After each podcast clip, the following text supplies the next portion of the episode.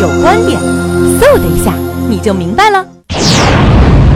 这个关于这个这个著名的导演导演李安家里的一个亲戚被房子房屋被强拆的事情，网上呢也成了热点。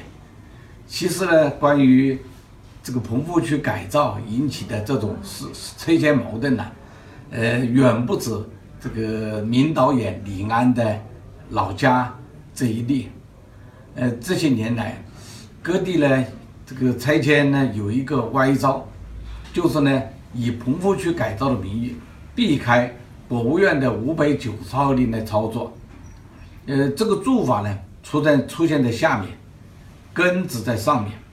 因为棚户区改造是呢国务院提出来的，国务院在提出棚户区改造这个之后呢，没有依照法定程序对棚户区改造的范围、政策用立法固定下来，而是呢用政策来指导拆迁，这就出现了了国务院自己制定的五百九十号令这个行政法规在棚户区改造当中没有得到完全执行。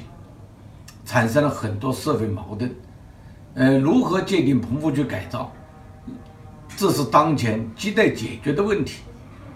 什么是棚户区？对他要不要实行按照国务院的五百九十号令的相关的这个法律规定，这都是在实践当中出现了争论。这个这个项目我看了一下，搞了几年，五百七十户，是吧？而且呢，从报道上来看。也是有开发商借了，有拆迁公司借了，这些呢都与我们现行的五百九十号令不相符。呃，下面呢，这个一方面要完成棚户区改造的任务，另一方面呢，上面又没给他提供了法律的支撑。呃，所以我在上一次讲的时候，我就讲到这个问题。目前来讲，出现拆迁局矛盾又一次这个呢出现高峰。那根本的原因呢，是政策上出现了偏导。我们一个棚户区改造，还有一个城中村改造，包括大家目前都关心的贾金龙的这个死刑案件，就发生于城中村改造。这两个改造都在当前来讲都是绕着法律走，这是我们必须要引起重视的。解决这个问题的办法，就是希望中央在出台政策。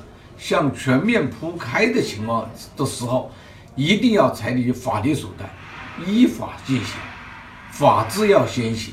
如果我们不提供法律的支撑，那么下面执行的人也难，尤其是涉及涉及到的当事人更难，他们的权利很难得到保护，社会呢又会因此产生更多的矛盾。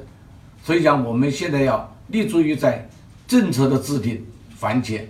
就要考虑到用法治手段来进行，从立法环节，从开源头上堵住这个社会矛盾激发的可能性。谢谢大家。